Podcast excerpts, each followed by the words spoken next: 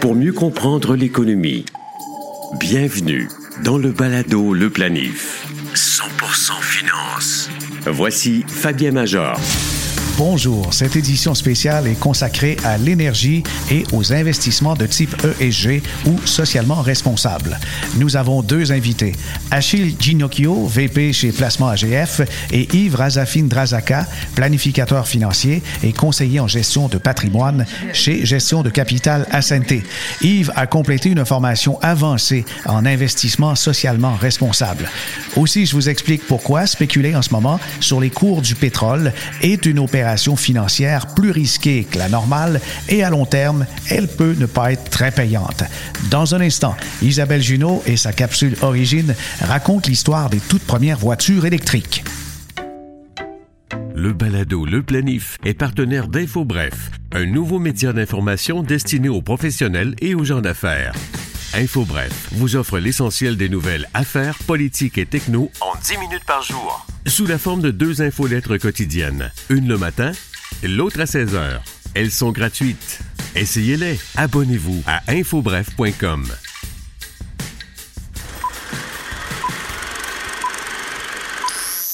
La voiture électrique n'est pas une innovation récente, bien au contraire. Le premier véhicule du genre aurait roulé vers 1830. L'Écossais Robert Anderson parvient alors à se déplacer dans une carriole mue par un moteur électrique. C'est l'invention du Français Gaston Planté, en 1859, qui pousse le concept plus loin avec la création de la batterie rechargeable au plomb. La paternité de la première vraie voiture électrique revient au chimiste d'origine écossaise William Morrison. Sa voiture compte 24 batteries et pouvait transporter 12 passagers sur ses trois banquettes à une vitesse maximale de 32 km/h. Elle avait une autonomie de 80 km. En 1890, le chariot électrique de Morrison est présenté au défilé Senny Homestead de Des Moines dans l'Iowa devant une foule estimée à 90 000 personnes. Le 28 avril 1899, la Compagnie générale belge des transports automobiles appartenant à la famille Genadzi fracasse un record de vitesse pour un véhicule électrique. La voiture, en forme de torpille, baptisée Jamais contente, roule à plus de 100 km/h. Le début du 20e siècle sourit aux véhicules électriques. On estime qu'en 1900, 33 de toutes les voitures en circulation étaient électriques, les autres étant alimentées à la vapeur ou à l'essence. C'est sans doute la fabrication de masse du modèle T de Ford qui affaiblit la demande pour les voitures électriques. C'est en 1990 que l'intérêt pour ce type d'automobile est relancé. La loi californienne zéro émission de carbone prévoit une introduction graduelle des voitures sans émissions polluantes.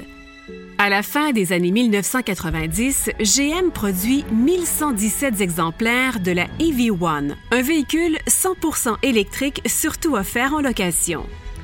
Craignant pour leur survie, les grandes pétrolières forcent GM à abandonner ses ambitions électriques et tous les EV1 sont retirés du marché et envoyés à la ferraille.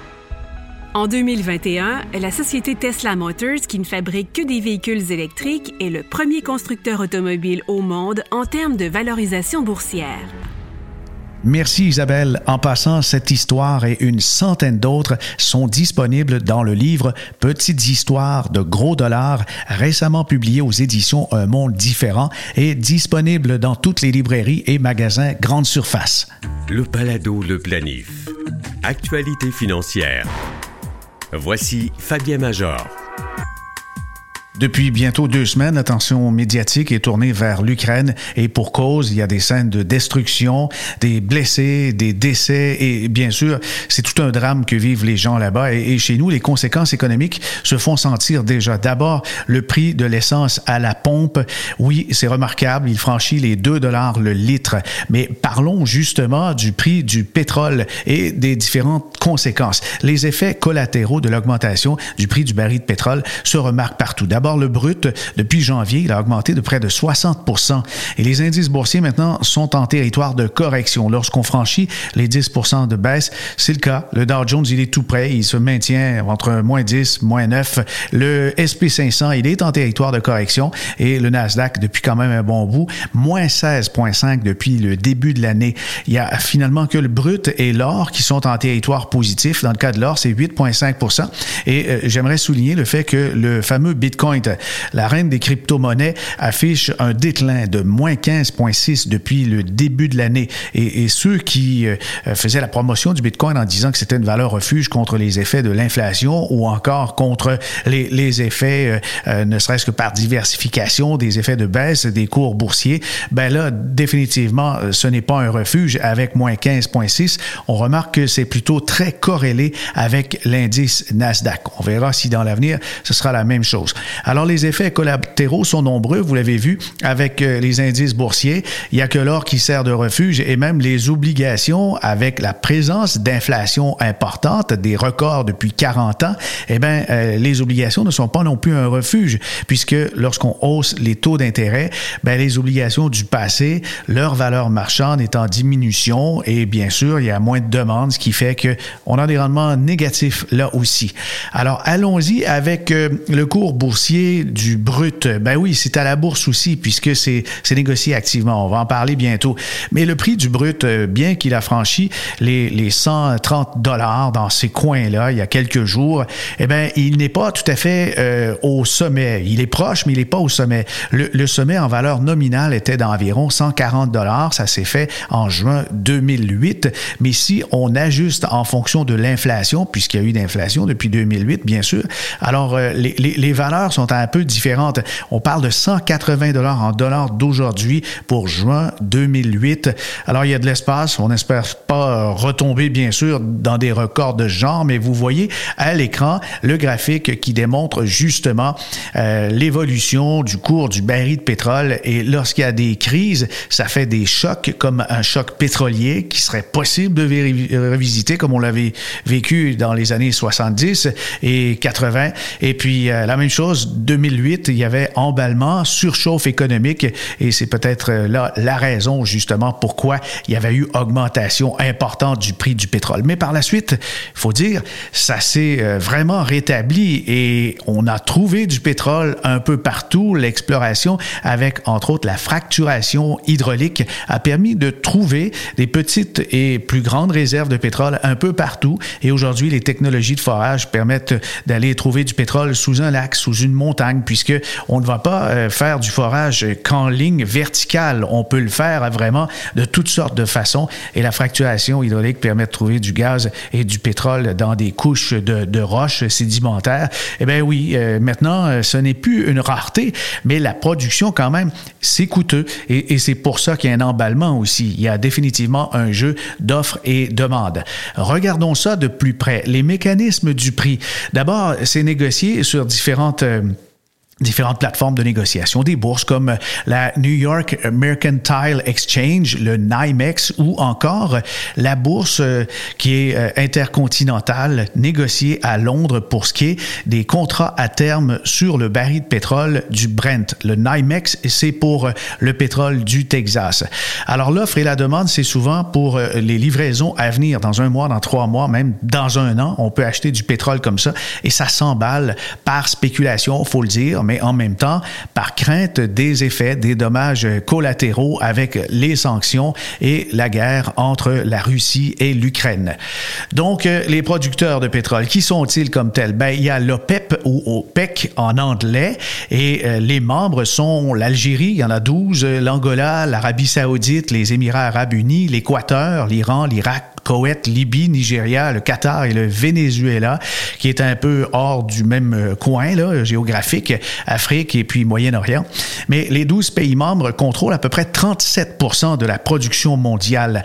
Il y a des gros joueurs qui ne sont pas membres de l'OPEP, dont les États-Unis, la Russie et le Canada est quand même au cinquième rang. Puis vous voyez aussi la Chine, sixième place des plus grands pays producteurs de pétrole dans le monde. Alors il y a un jeu en ce moment de négociation. On pourrait bien sûr ouvrir les robinets et produire davantage pour faire rebaisser le prix du baril de pétrole. Mais c'est pas dans l'avantage, bien sûr, des pays producteurs ou encore des compagnies pétrolières. Et aujourd'hui, certains sont tentés de spéculer sur le brut. Mon message aujourd'hui, c'est que ce n'est pas une bonne idée.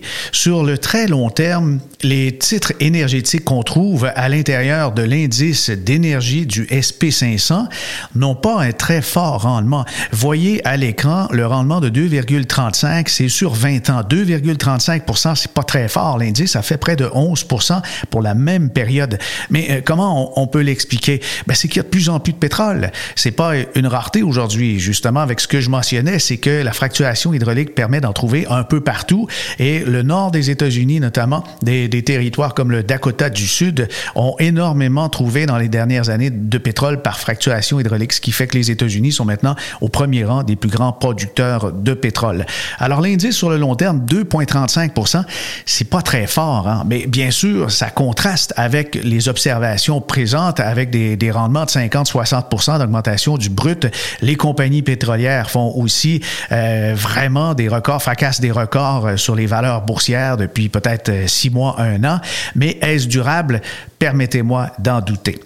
Maintenant, euh, qu'est-ce qu'on peut faire, nous, comme consommateurs, lorsqu'il y a vraiment un, choc comme ça ou une augmentation dramatique de la valeur du euh, litre d'essence à la pompe? Ben, pour atténuer les effets dévastateurs de la hausse, ce qu'on peut faire, ben, bien sûr, on pourrait exiger de nos décideurs qui produisent davantage de pétrole domestique, chercher de nouveaux gisements, réduire les taxes, subventionner l'essence à la pompe, ou euh, bien sûr, aux pays pétroliers d'ouvrir les robinets. Ben, à mon avis, ces solutions ben, font pas concrètement rien pour diminuer notre dépendance aux hydrocarbures, au pétrole, au gaz, mais au contraire, ça encourage à maintenir des comportements qui sont très coûteux individuellement et collectivement. Les solutions rapides pour diminuer l'impact immédiat dans nos portefeuilles ben, sont déjà sous nos yeux. On peut faire plus de covoiturage. Remarquez, passez sur l'autoroute 15, la 40, vous allez remarquer, la grande majorité des véhicules, il n'y a qu'un seul passager. C'est quand même impensable aujourd'hui. On a des voisins, on a des amis, des confrères au travail qui permettraient justement de partager des fois des, transports. On peut opter pour des véhicules moins énergivores. Les Silverado, les Ram Sierra, les F-150, ces quatre véhicules qu'on appelle les gros pick-up. C'est parmi le top 10 des véhicules les plus vendus au Canada. C'est incroyable, hein? c'est 15 litres euh, au 100 km la consommation. Bien sûr, on peut prendre des véhicules moins énergivores. Les véhicules hybrides électriques sont maintenant très, très fiables et le réseau de bornes est très étendu. Vous pouvez investir dans des sociétés d'énergie renouvelable, dans vos portefeuilles, dans vos REER, dans vos CELI. Tout ça va encourager vraiment une expansion des énergies durables et diminuer notre dépendance aux hydrocarbures. Planifiez mieux avec le balado Le Planif. Notre invité est Achille Ginocchio, vice-président pour AGF. Bonjour Achille, bienvenue au balado Le Planif. Bonjour Fabien. On va parler d'investissement socialement responsable. D'abord, c'est dans l'air. Deuxièmement, les gens en redemandent et il y a des sondages qui commencent à montrer vraiment que l'engouement est, vraiment présent. Là. Il y a un récent sondage de l'Association pour l'investissement responsable de 2021 et il y a des constats qu'on peut tirer de l'investissement responsable. Qu'est-ce que tu en penses? Absolument, Fabien. Euh, le sondage d'opinion des investisseurs en 2021 euh, examine l'attitude des investisseurs canadiens à l'égard d'investissement responsable, une approche d'investissement qui intègre généralement des considérations ESG, c'est-à-dire environnementales, sociales et de gouvernance dans la sélection et la gestion des placements. Maintenant, euh, ce que je vais partager avec toi, c'est mes opinions personnelles par rapport à ce sondage-là ne représente pas nécessairement les euh, opinions de ma firme, mais euh, le sondage est disponible sur le site et donc euh, les intéressés pourront aller y accéder. Oui, justement, on va le déposer au balado, le planif aussi. Les gens vont voir le lien, ils vont pouvoir justement prendre le temps de lire l'étude. Excellent. Donc, euh, le premier constat, Fabien, c'est que 69% des répondants ont déclaré qu'ils connaissaient peu de choses ou rien du tout euh, sur l'investissement responsable, y compris 20% qui n'avaient jamais entendu parler. Euh, par contre, 73 des, des répondants ont exprimé de l'intérêt pour l'investissement responsable. Ce qui est surprenant, c'est que l'intérêt des investisseurs plus âgés a fortement augmenté par rapport à l'année dernière, une indication que le sujet n'est peut-être plus réservé juste pour les euh, jeunes investisseurs. Euh, autre fait intéressant, 77% des personnes interrogées euh, aimeraient que leur conseiller d'insertion financière les informe sur les investissements responsables, mais seulement 27 euh, on, on, leur a demandé euh, s'ils étaient intéressés. Donc, il y a quand même une, belle opportunité euh, pour euh, combler ce manque à gagner. Puis finalement, euh, pour ceux qui avaient peut-être encore la perception que les femmes étaient plus intéressées par les investissements responsables que les hommes, mhm. la bonne nouvelle, c'est que de façon générale, l'écart entre les femmes et les hommes était moins important que l'année dernière. Ah bon, bonne nouvelle. On, va finir par être égal un jour. Que révèle, selon toi, le sondage en ce qui concerne la, la connaissance des participants? Quand on a demandé dans quelle mesure vous connaissez connaissez en matière de placement responsable qui intègre des critères environnementaux, sociaux et de gouvernance? Euh, oui, donc le, sondage euh, indique que la majorité des investisseurs manquent toujours de connaissances. Euh, par contre, ce nombre diminue lentement et cette année, 69 des personnes ont déclaré ne rien savoir ou presque sur l'investissement responsable comparé à 81% en 2018. Donc, il y a une amélioration, mais il y a encore beaucoup de travail à faire. Et puis, est-ce qu'on a constaté des changements depuis le dernier sondage en termes de la participation et la propriété des, des participants et l'investissement responsable? Oui, effectivement. L'année dernière, environ trois répondants sur quatre ont indiqué de l'intérêt pour l'investissement responsable, alors qu'en 2018, c'était seulement environ deux sur trois. Donc, il y a plus de gens maintenant qui sont intéressés, qui, sont, qui aimeraient en savoir plus. Euh, comme par le passé, les répondants de 18 à 34 ans euh, étaient plus nombreux à s'intéresser au sujet euh, comparé, à, comparé à ceux de 55 ans et plus. Mais comme je disais tantôt, l'intérêt des répondants plus âgés a augmenté par rapport en 2020.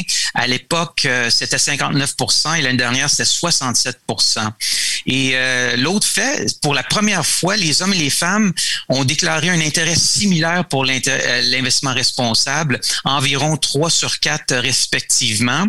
Puis à titre comparatif, en 2018, 64% des femmes étaient intéressées versus 57% pour les hommes. Et maintenant, aujourd'hui, c'est c'est quoi environ 75 mais, mais, grosso modo, de façon générale, est-ce que les investisseurs détiennent actuellement des placements responsables qui incorporent les fameux facteurs ESG, en plus des intentions que tu viens de manifester, puis de l'intérêt comme ça? Oui, c'est ben, ça, ça, ça la, la, question euh, vraiment qui, euh, euh, qui va vraiment donner mettre la lumière sur le sujet, c'est-à-dire environ un tiers des investisseurs ont déclaré posséder des investissements ESG contre 26% en 2019. Cependant, l'incertitude quant à la propriété était similaire. Donc, un tiers des répondants disaient qu'ils ne savaient pas s'ils en possédaient, euh, ce qui concorde pas mal avec le manque global des connaissances dans la matière euh, tel que signalé par euh, les répondants.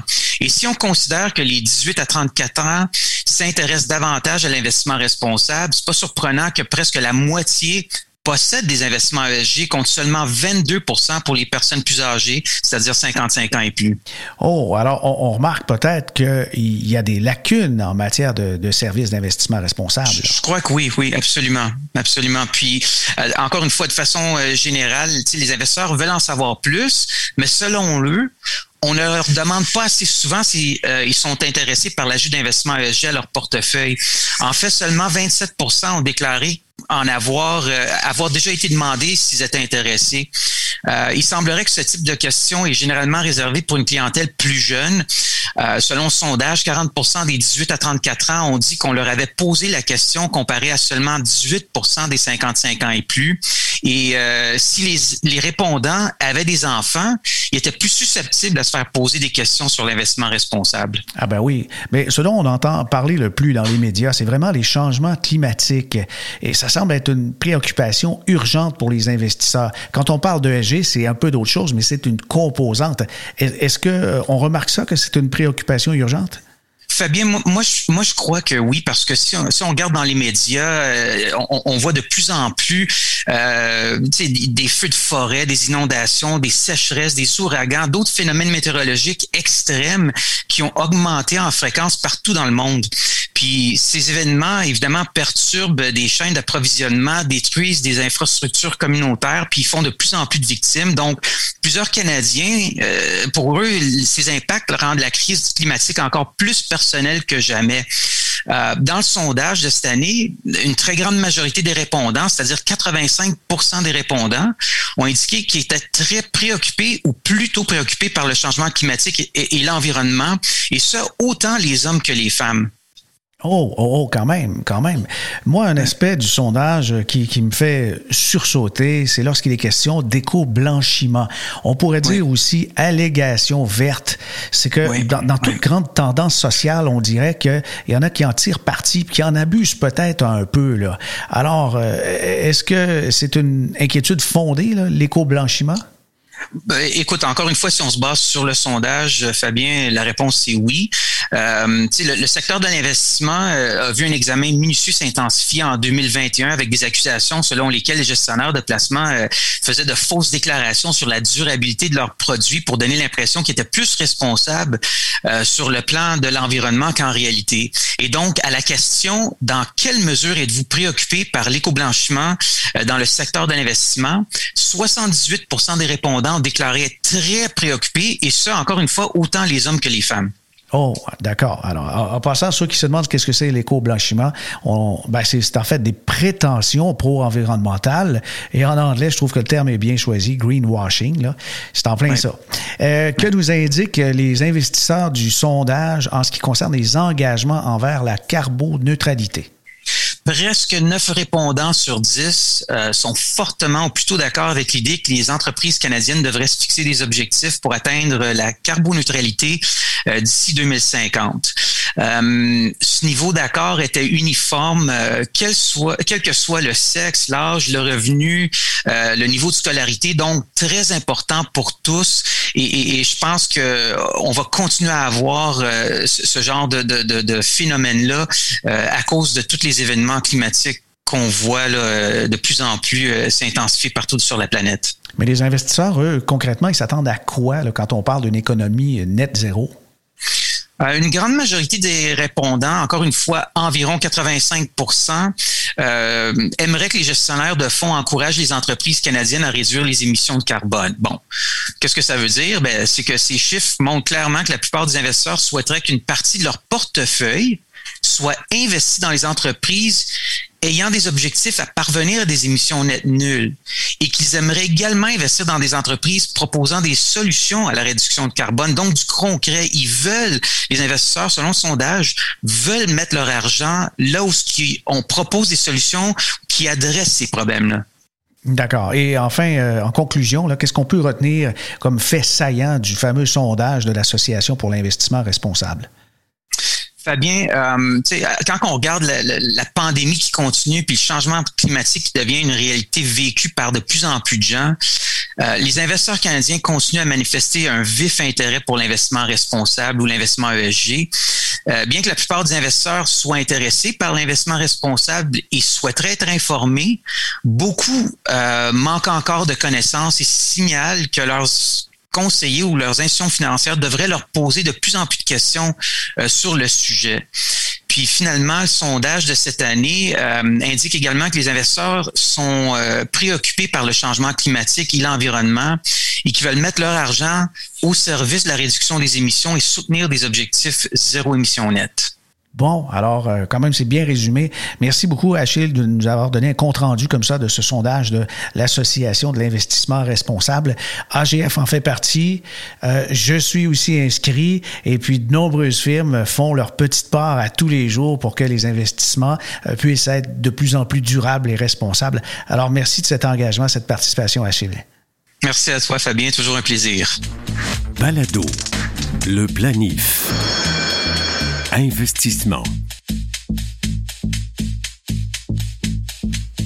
On rejoint le confrère Yves Razafine Drazaka, qui est planificateur financier, conseiller en gestion de patrimoine, et nous allons parler d'investissement responsable. Bonjour Yves. Bonjour Fabien. Il y a quelques instants, on a parlé avec Achille d'investissement responsable avec un grand sondage de l'AIR, c'est l'Association d'investissement responsable. Et maintenant, on va creuser un peu euh, sur cet organisme. Qu'est-ce que c'est exactement, Yves?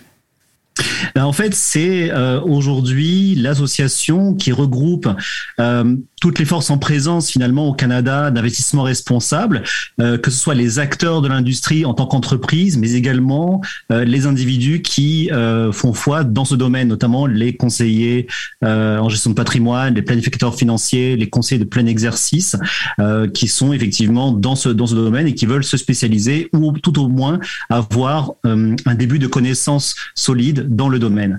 Et euh, je dirais que euh, si on vient un peu à, la jeunesse de tout ça, c'est que c'est très très récent finalement l'AIR, hein, donc l'association pour l'investissement responsable, mais c'est une association qui existe finalement depuis 1989, mais sous une autre forme. Ça s'appelait la Social Investment euh, Organization, donc en français donc organisation pour l'investissement social, qui était initialement un outil de, promotion de l'investissement responsable, mais qui ne s'en tenait qu'à cette euh, fonction de communication. Euh, depuis 2013, ça s'est transformé en l'association pour l'investissement responsable, et euh, au Canada, en fait, ça s'est tellement développé que sa vocation, en fait, s'est trouvée multipliée. Alors c'est bien, mais il y a aussi des institutions qui sont membres maintenant de l'AIR. Exactement. Alors, dans les institutions, on a euh, des gros manufacturiers comme McKenzie, euh, comme différentes aussi institutions financières, comme le groupe Desjardins, comme euh, RBC, etc. mais c'est vrai que globalement, je dirais, si quelqu'un mm, dans le grand public veut s'intéresser euh, pour regarder est-ce que son portefeuille fait partie de l'AIR, euh, eh bien, il y a de très très fortes chances que si la personne a pris des investissements responsables, elles sont répertoriées à l'intérieur de l'AIR, soit dans euh, ce qu'on pourrait appeler le répertoire des placements dits responsables, euh, parce que c'est étiqueté comme tel au sein du, du, site internet, mais également dans la façon de répertorier les organismes qui font qui font référence dans ce domaine. Elle fait aussi de la formation et tu as suivi la formation accréditée pour être justement un conseiller en investissement responsable. Qu'en est-il exactement de cette formation-là? À quoi ça consiste? Ben, en fait, euh, c'est ça aussi une des, quand je disais en préambule, une des vocations que, euh, qui a été ajoutée dans la mission euh, de l'association de l'investissement responsable, c'est que une des premières priorités qui a été édictée dans leur dernier rapport annuel, c'est vraiment éduquer, éduquer à la fois les clients, mais éduquer à la fois les intermédiaires qui distribuent des produits financiers et qui sont là aussi pour conseiller les clients. Et dans l'éducation, effectivement, comme tu disais, il y a aujourd'hui des programmes d'éducation actuellement ils sont au nombre de trois. Euh, donc, on a la première qui est la plus euh, abordable, mais même pour des non-initiés hein, qui ne sont pas dédiés à distribuer des produits financiers, qui s'appelle l'accréditation professionnelle en investissement responsable. Ça, c'est vraiment réservé à ce qu'on appelle des consultants, des analystes, des avocats ou d'autres professionnels de l'investissement, mais qui ne sont pas directement en contact du public pour euh, distribuer des produits financiers. Après, il y a ce qu'on appelle le spécialiste en investissement responsable. Ça, c'est vraiment pour tout ce qui concerne les conseillers en placement qui servent les clients au détail. Euh, ça peut être des courtiers en valeur mobilière, ça peut être des, des courtiers en fonds communs de placement, on a vraiment ici, là, dans cette catégorie, la plus grosse population euh, d'individus qui est enregistrée dans cette accréditation. Et puis, il y a un troisième niveau, et c'est celui qui me concerne, euh, puisque moi, je suis enregistré en tant que courtier, enfin, courtier de plein exercice, euh, c'est conseiller en investissement responsable. Ça, c'est vraiment réservé à tous ceux qui sont enregistrés auprès de l'OCR-CVM, qui ont la capacité de pouvoir analyser des portefeuilles et comprendre comment des portefeuilles sont construits à travers les filtres ESG et à travers tout les items qu'on peut rencontrer en investissement responsable. Et c'est vrai que cette, cette catégorie qui est la troisième et euh, modestement, je pourrais appeler la plus difficile à obtenir, euh, concerne en fait le moins de, de, conseillers, mais parce qu'en fait, c'est vraiment quelque chose qui été amené à se développer. Alors l'investissement responsable maintenant, si, si tu le définis selon euh, justement toi, ta perception, euh, que pourrais-tu en dire? Ben, déjà, premièrement, c'est euh, une industrie qui est en totale mutation depuis maintenant les cinq dernières années et ça s'est encore accéléré avec la Covid euh, et notamment bah, la crise sanitaire qui, qui, qui, en a découlé. Pourquoi? Parce que euh, Bien évidemment, nos épargnants clients euh, se posent de plus en plus de questions et l'investissement responsable, c'est d'abord une question qu'on se pose à soi-même. C'est-à-dire, pour vous, qu'est-ce que, qu'est-ce que l'investissement responsable? Est-ce que c'est une question de j'investis dans des compagnies qui font du bien à la planète. Est-ce que ce sont des investissements qui font du bien comme aux parties prenantes, comme les communautés, comme les municipalités dans lesquelles les entreprises interviennent? Est-ce que ce sont des règles autour de la gouvernance? Donc là, je viens de résumer finalement l'acronyme ESG, mais on le voit actuellement à travers les différents conflits géopolitiques. L'investissement responsable, ça va être aussi de regarder est-ce que j'ai des investissements dans des pays démocratiques ou des pays qui rejoignent mes valeurs euh, J'ai des clients régulièrement qui me disent ouais moi j'aimerais pas mettre de l'argent en Chine et pourtant ça ne fait pas partie en, premier lieu des critères de sélection de beaucoup de firmes en investissement responsable. Pourquoi? Parce que aujourd'hui, il est, avéré qu'en Chine, il y a énormément d'investissements en énergie renouvelable, en euh, technologie de gestion des déchets, de gestion de l'eau. Donc, à un moment, le dilemme aussi peut arriver en se disant, bah, est-ce que j'investis en Chine? Qui rejoint pas forcément mes valeurs en matière de vie démocratique, mais en même temps, euh, il y a aussi des enjeux environnementaux et la Chine fait partie de l'équation. Ah oui, oui. Alors, c'est de plus en plus complexe parce que un individu peut avoir ses propres valeurs et le gestionnaire du portefeuille comme tel a euh, certains filtres qui tendent, je pense, vers une amélioration. Mais parfois, l'investisseur, lui, veut tout simplement euh, faire table rase et puis mettre de côté euh, certains pays, certains investissements. Mais il faut se retrouver entre les deux, hein. C'est le défi, je pense.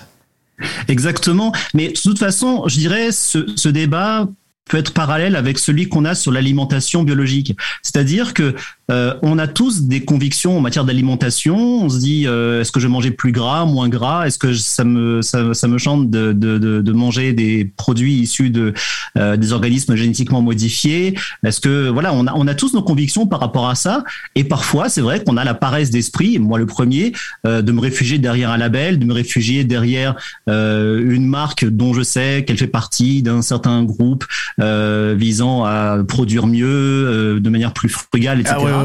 L'investissement responsable, c'est pareil. C'est pareil. Il y a des labels aujourd'hui, mais il faut aussi aller plus loin par rapport à ses convictions. Effectivement. Euh, comme tu le mentionnes, on peut acheter des, des croustilles dans un magasin bio, mais c'est une marque de nourriture transformée, pour ne pas la nommer, mettons, euh, euh, PepsiCo qui fait Lay's et tous ces produits-là. Ils ont du bio, sans OGM, etc., mais fait partie d'un consortium qui, certains trouvent que c'est la malbouffe. Alors, définitivement, il faut creuser un peu. C'est quand même le choix, moi, qui m'étonne maintenant en 2022. Le, le consommateur et investisseur a maintenant beaucoup de choix s'il veut raffiner sa consommation et ses investissements, s'il veut avoir un peu plus de conscience à l'intérieur de ses REER et de ses CELI. Et euh, je t'ai demandé de faire un petit devoir pour le bien, le bien du balado, c'est de faire une recherche pour nous parler de quelques portefeuilles que tu juges intéressants et ça vaut, ça vaut la peine justement d'informer ceux qui écoutent le balado, le planif. Bah, justement, c'est bien que tu, en parles parce qu'on avait effectivement fait un enregistrement en mai 2020. Euh, J'invite hein, les, auditeurs à revenir sur, sur, sur l'épisode 8 de la saison 2 où euh, j'avais déjà parlé de quelques solutions de placement et fort heureusement, euh, presque deux ans plus tard, ces solutions de placement sont aujourd'hui encore valables, euh, même après la, la, la, crise sanitaire qu'on a passée et euh, les soubresauts euh, qu'on a vus dans, dans les différents cours de, de bourse. rapidement, euh, j'avais parlé à l'époque de produits issus de, la banque RBC, notamment la gamme euh, Vision Action Mondiale, qui aujourd'hui offre un placement qui exclut complètement les combustibles fossiles. Donc ça, c'est quelque chose qui est très intéressant pour des personnes qui veulent avoir un placement diversifié en Action Mondiale, mais en excluant en plus du nucléaire, des armes à feu, des divertissements pour adultes, des jeux de hasard, du tabac, du cannabis, ben, exclure également l'énergie fossile. J'avais proposé également un fonds d'investissement géré par Mackenzie qui est exclusivement dédié à l'environnement. Et puis euh, enfin euh, des solutions plus tout en un euh, de la gamme de IA Clarington Enhance, euh, qui euh, peut permettre pour des retraités euh, d'avoir du revenu tout en investissement de, manière responsable. Moi, j'aimerais qu'on fasse un pas de côté sur deux thèmes, qui, maintenant se sont bien développés. Le premier, c'est que depuis deux ans, on a vu arriver des fonds négociés en bourse à foison. Et quand je dis à foison, c'est regarder ce qui se passe du côté de chez BMO, du côté de chez Desjardins, et j'en passe. Hein, ils sont ils sont pas tous dans que dans dans ces deux firmes, il y a aujourd'hui énormément de possibilités pour investir de manière passive, donc de manière indicielle, mais en ajoutant le critère ESG ou le critère de dépenses ou en tout cas de d'émissions de CO2. Euh, ça, c'est vraiment quelque chose qui aujourd'hui apparaît comme tout à fait novateur pour des personnes qui se disent j'ai plus envie, euh, pour des raisons qui, qui leur appartiennent, d'investir dans des faux communs de placement avec des frais plus élevés et qui se disent moi je veux faire de l'indiciel, mais par contre avec une couleur investissement responsable beaucoup plus affirmé qu'auparavant, soit par le biais du filtre ESG, soit par le biais du filtre environnemental, en regardant l'émission euh, de CO2 du, portefeuille. L'autre pas de côté que je ferai, c'est encore une fois, pour faire le parallèle avec l'agriculture biologique, c'est que on connaît tous euh, autour de nous euh, des produits faits de manière locale, mais qui n'a pas envie de dépenser beaucoup d'argent pour faire du marketing et dire je suis vert, j'ai un label bio, etc. Pourtant, on connaît tous, alors désolé pour l'image, mais Monsieur Gingras, euh, euh, producteur de pommes de terre euh, dans, dans un coin du Québec, on sait très bien qu'il fait les choses de manière bio, et tout le monde le sait, mais il n'a pas de label. Mais pourtant, on le sait quand on, quand on regarde bien au fond des choses.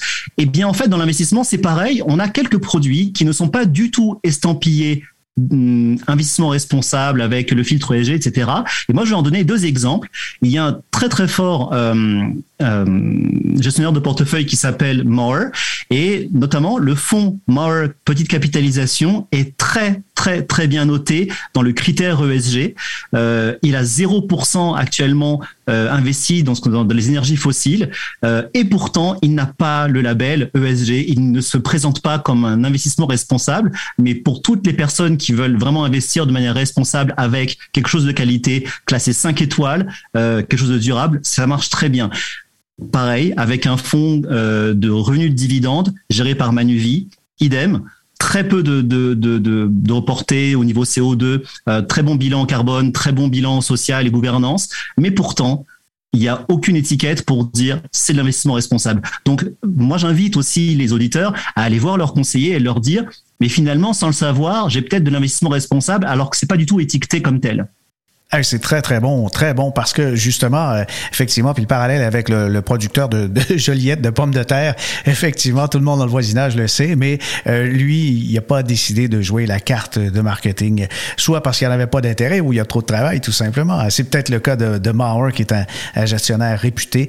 On peut acheter directement les produits Mauer via un conseiller plein exercice, ou encore il est possible de souscrire à des, des produits Mauer via certains fonds d'investissement distribués par Manuvie.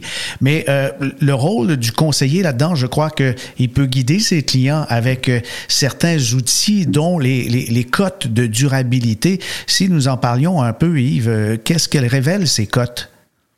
Ben, en fait, c'est de la même manière que des, on a des, des, comment dire, des entreprises de notation pour des entreprises sur leur rentabilité, sur leur capacité à générer des bénéfices sur les années suivantes eh bien, les Standard Poor's, Moody's, etc. maintenant ont chacune, et puis j'ajoute aussi Morningstar hein, qui fait foi dans notre profession, ont toutes en fait des euh, moyens d'évaluer les entreprises par le filtre ESG et euh, de la même manière qu'on va noter un, électroménager qui dit bah voilà celui-là euh, va être noté B parce que il est moins énergivore que celui qui qui est noté C ou qui est noté D, etc.